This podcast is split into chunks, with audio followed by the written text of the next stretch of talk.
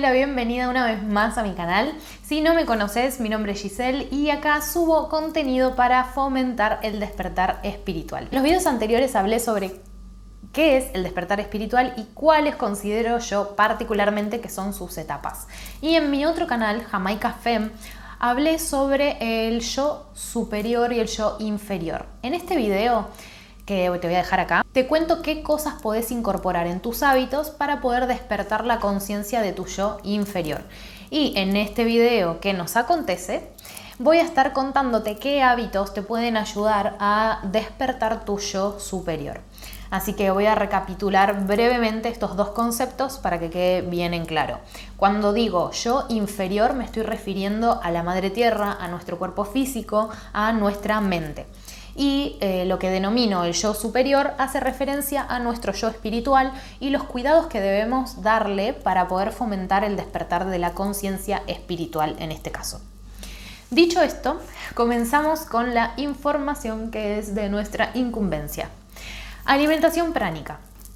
Esta alimentación la mencioné en el video de cómo despertar tu yo inferior porque tiene que ver con que mm, es un complemento de la alimentación física, o sea, el ingerir alimentos físicos. En este caso, lo que estamos ingiriendo es energía pránica, crística, universal, cosmolítica.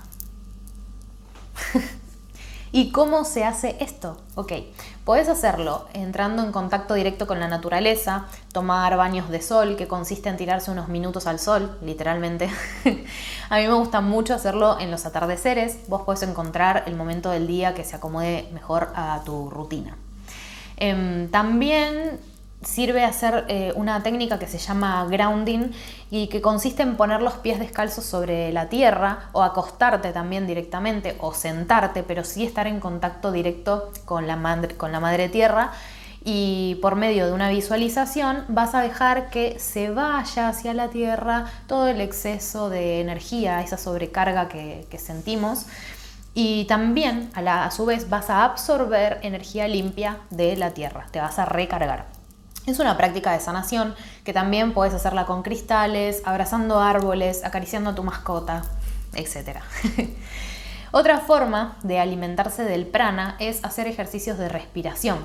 Eh, es una respiración que se llama respiración cuadrada y consiste en realizar una inspiración profunda por un mínimo de 4 segundos, sostenerla 4 segundos, exhalar 4 segundos sostener 4 segundos. Y así ir agregando segundos y cuanto más aguantes, más efectivo va a ser este ejercicio que te trae muchísimos beneficios.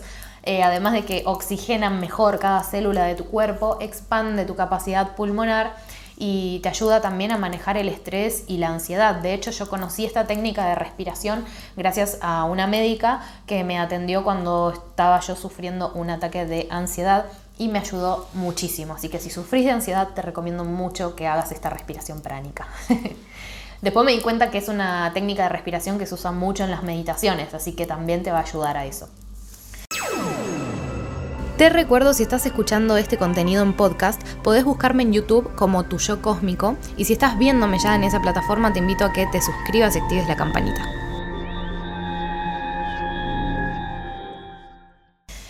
Hablando de eso, pasemos a la importancia de la práctica del yoga. Ok, por mi experiencia, lo más benéfico de practicar yoga es trabajar la postura. ¿Para qué? Para que los chakras puedan estar alineados correctamente y por ende la energía no se trabe ni se acumule. Al hacer ejercicios de estiramientos combinados con meditaciones o visualizaciones, estamos ayudando a descargar energías que pueden estar estancadas en ciertos puntos energéticos que tenemos a lo largo de todo nuestro cuerpo y que podemos liberar también eh, a través de masajes. Los famosos masajes de drenaje linfático sirven un montón, no solo para las grasas y los líquidos, sino también para drenar la energía. Todo esto que escuchaste, sí, sirve, sirve, sirve, hacerlo todo. Por otro lado, tenemos que aprender qué es la energía y a manejarla a nuestro favor. Y con esto quiero decir aprender sobre la limpieza, activación de chakras, aprender sobre la sanación kármica, eh, técnicas del Hoponopono, por ejemplo, cómo sanar a través del perdón. Eh, bueno, aprender a disfrutar, a merecer, eh, a atraer y finalmente a agradecer. O sea, sí, todo eso. Em, aprender qué es el aura, cómo mantenerla brillante y esplendorosa. Bueno, este video se haría infinito si sigo describiendo todas las herramientas y acciones para alimentar nuestro espíritu, pero mm, creo que hasta acá es suficiente y que con el tiempo iré subiendo más información sobre cada una de estas herramientas y terapias holísticas eh, o alternativas. Em, y bueno, voy a ir dejando las tarjetitas por acá arriba. Pero lo más importante es, para mí, ¿no? Eh, que puedas dedicar tiempo en conectarte con vos. Que entiendas que los pensamientos son pensamientos, no son tuyos. Que no te pertenecen, no te identifiques con ellos. Y de esa manera vas a aprender a dejarlos fluir, sin aferrarte ni responderles. Y con el tiempo, poquito a poco, cada vez van a aparecer con menos frecuencia y eso podés fomentarlo haciendo actividades que te distraigan de pensar. Eh, tenés que encontrar actividades que, te desconecten, eso que, que, te encante, que se te pase el tiempo volando. Para alguien puede ser hacer ejercicio, salir a correr, puede ser cantar, dibujar, escribir, leer, jugar con tus hijos, con tus mascotas bailar, eh, no sé, lo que se te ocurra, pero hacelo y hace un poco de eso cada día que te permita desconectarte por lo menos una o dos horas diarias. Desconectate de todo y de, todo me refiero a todas las responsabilidades, de quién, a quién sos, de qué tenés que hacer eh, después, eh, a dónde estás. Desconectate literal, lo más que puedas, con o sea, focaliza toda tu energía en crear algo. Y de a poco en esos momentos de creación vas a empezar a recibir mensajes de tu intuición. Obviamente esto se logra también con meditaciones y visualizaciones, mínimo dos horas por día, mínimo, eh, una a la mañana y otra a la noche pueden ser, o cuando quieras. Así es como lo hago yo porque me ayuda a empezar el día con la mentalidad que quiero tener y también me ayuda a terminarlo limpiándome de todas esas energías que no quiero sostener en mi ser.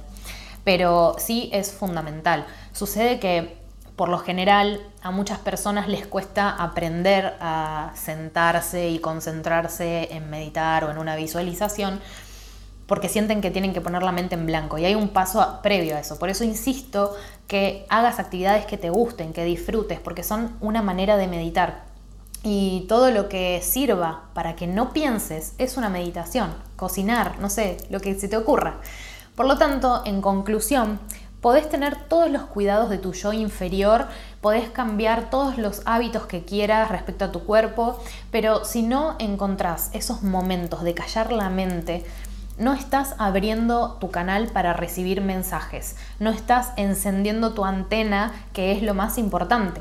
Y a su vez, si, si, no haces todo lo demás, tu canal se tapa y tu antena se contamina con interferencias que no te dejan discernir qué mensajes son o no son de tu intuición. De modo que hay que considerar dos acciones. Cambiar hábitos tanto de tu yo inferior como de tu yo superior para poder limpiar tu canal y por otro lado dedicar el tiempo que merece a callar tu mente, que sería encender la antena para que esa conexión pueda fluir por tu canal.